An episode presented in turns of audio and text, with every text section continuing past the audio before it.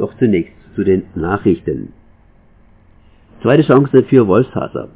Am 8. Juli 2017 ist ein Wolf tot im Schluchsee gefunden worden. Der Wolf gehört zu den streng geschützten Tieren in Deutschland. Der Wolf wurde illegal erschossen. Jetzt erhalten die Wolfshasser eine zweite Chance. Auf dem Gemeindegebiet in Schluchsee, Kreis Breisgau Hochschwarzwald, lief ein Wolf mehrfach in eine Fotofalle. Zum ersten Mal wurde der Wolf am 15. April dieses Jahres gesichtet, nun erneut. Fachleute vermuten, es handelt sich um dasselbe Tier. Nutztierhalter werden gebeten, ihre Tiere zu sichern. In Baden-Württemberg ist es ruhig geworden um den Wolf.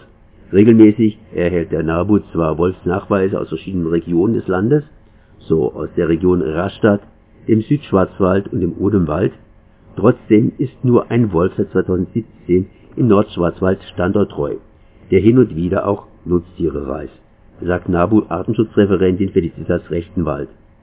Seit 2015 wurde zudem mindestens sieben verschiedene Einzelwölfe durch Fotofallen oder genetische Analyse nachgewiesen. Zum diesjährigen Tag des Wolfes am 30. April hat der NABU-Bundesverband die Förderprogramme für Herdenschutz in den einzelnen Bundesländern unter die Lupe genommen. Baden-Württemberg liegt dabei im Mittelfeld Trotzdem ist laut NABU Baden-Württemberg bei einem Wolfsmanagement auf gutem Weg. Bombe auf dem Gelände der Landesgartenschau 2020. In Neuenburg am Rhein südlich von Freiburg musste eine 500 Kilogramm schwere Fliegerbombe aus dem Zweiten Weltkrieg entschärft werden.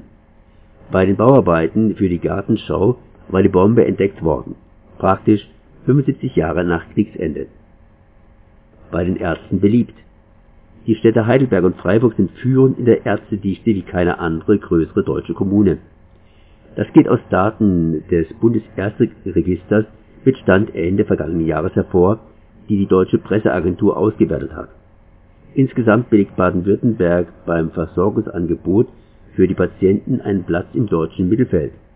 In der Neckarstadt Heidelberg kommen 396,6 Ärzte auf 100.000 Einwohner in Freiburg sind es 394,1. Bad Krotzingen nach dem Tod eines mit Coronavirus infizierten Erntehelfers auf einem Spargelhof ist die Zahl der positiv auf Covid-19 getesteten Menschen auf dem Hof auf 16 gestiegen. Mitarbeiter des Spargelhofs können sich weiter freiwillig testen lassen, teilte die Behörde mit. Infizierte würden ärztlich betreut. Heidenheim-Ellwangen in Heidenheim haben sich 38 Bewohner eines Flüchtlingsheims mit dem Coronavirus angesteckt. Die Behörden haben eine Ausgang und Kontaktsperre verhängt. In Ellwangen wurden die Flüchtlinge aus der Erstausnahmestelle wurde für diese die Quarantäne verlängert. Dort wurden bislang 406 Bewohner und 32 Beschäftigte positiv auf das Coronavirus getestet. Der Flüchtlingsrat fordert eine Unterbringung außerhalb der Lager. Birkenfeld. Nach Angaben der Regierung in Bukarest haben sich 200 rumänische Arbeiter in einem Schlachthof mit dem Coronavirus angesteckt. Es handelt sich dabei nicht um Saisonarbeiter. Die Rumänen sind Beschäftigte eines Subunternehmens des deutschen Fleischbetriebes. Insgesamt verlieh der Subunternehmer 500 Rumänen an den deutschen Schlachthof in Baden-Württemberg.